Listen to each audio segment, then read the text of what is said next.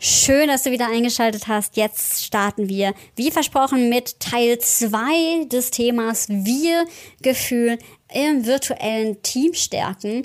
Und heute gibt es ein paar Impulse und Ideen, die du für dich nutzen oder abwandeln kannst, um dein Teampotenzial auch digital zu entfesseln.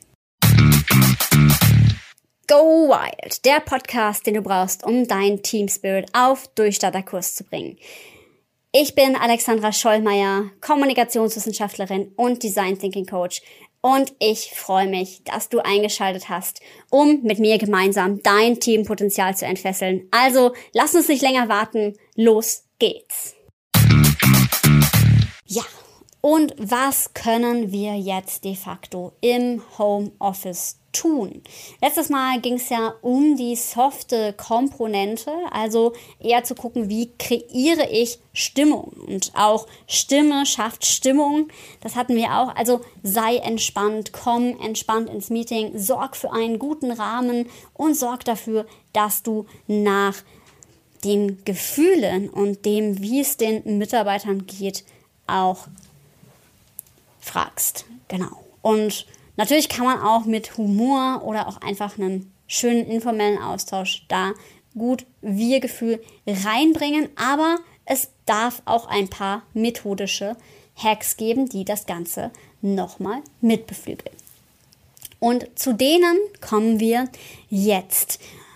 Und zwar ähm, häufig von mir genutzt und sehr, sehr gerne ausgewählt ähm, ist das Thema bewegte Pause. Also ähm, ich sehe es immer wieder, wenn ich anfange, weil ich nun mal auch selber acht Jahre lang Fitnesstrainerin war und bewegte Pausen mit meinen Teams, die ich begleite, durchführe, dann hat das immer wieder ein Lächeln, das es ins Gesicht zaubert und man hat auch ein Gemeinschaftsgefühl. Vielleicht gibt es sogar mehr, was ihr machen könnt. Vielleicht gibt es sogar einen Online-Yoga-Kurs, den ihr gemeinsam machen könnt oder irgendwas anderes, was ihr als Ritual einführt, was euch in der Gesundheit, weil wir haben ja auch besprochen schon, und das ist immer wieder Feedback, was ich bekomme, es ist im Homeoffice nicht so leicht, Arbeit und eben Privates voneinander zu trennen. Und vielleicht ist es dann auch hilfreich, wenn man sich dabei gegenseitig unterstützt und eben gemeinsam sich auch mal zu so einer bewegten Pause, bewegten Übungseinheit,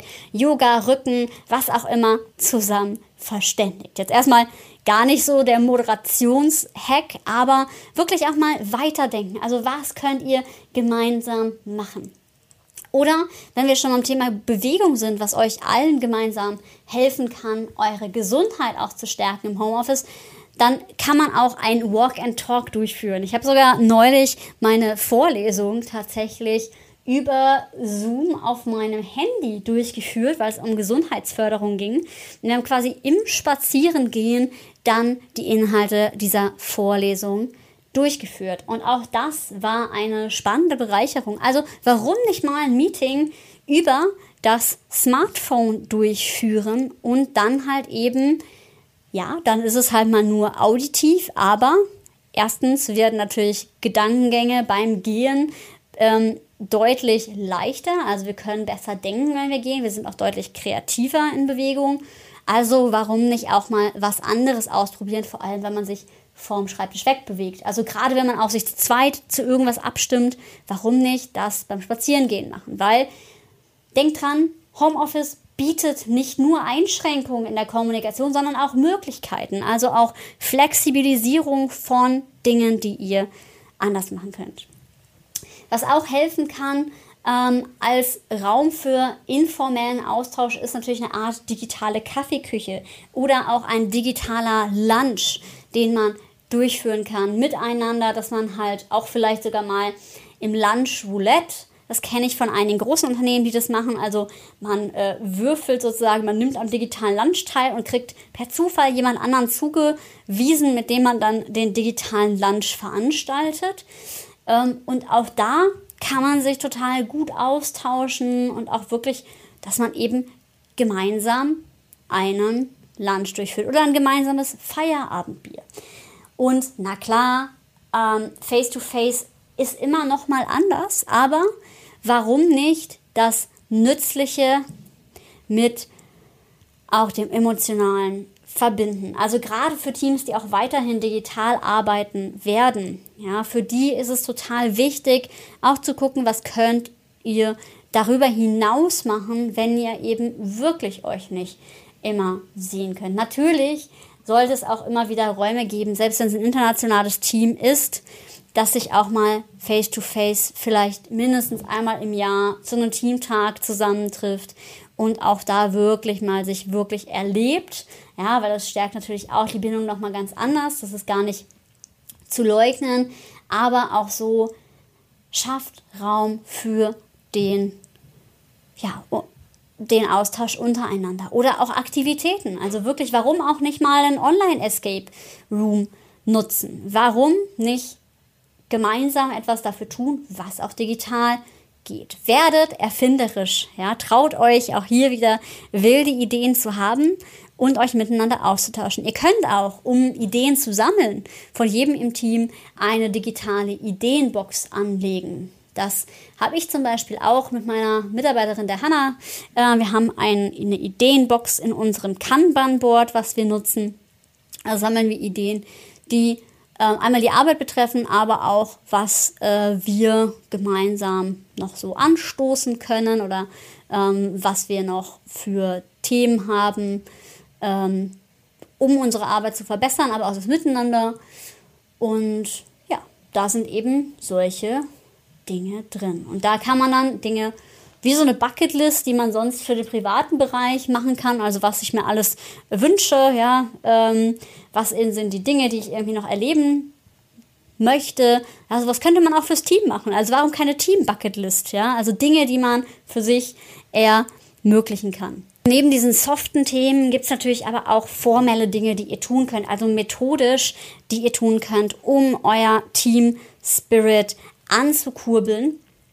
Und das ist natürlich auch, wenn man mit so einem digitalen Board arbeitet, wenn man wirklich spezifische Moderationsmethoden auch kennenlernt, die Interaktion fördern. Und auch da sage ich wieder, auch genau da lohnt es sich eben einen spezifischen Moderator im Team zu haben. Das muss nicht immer die Führungskraft sein, kann aber, damit eben auch solche Methoden, die den Austausch anregen, mit Eingang finden. Warum nicht ein Meeting mal zum Event machen? Warum ne, mal denken so, oh, das ist jetzt nur zum formellen Austausch. Warum nicht es wirklich methodisch mal geil aufbereiten? Ich weiß, in agilen Teams, und da kann man sich dann auch eine Scheibe von abschneiden, ähm, ist es auch häufig so, dass spezifisch Methoden nochmal ganz bewusst eingesetzt werden.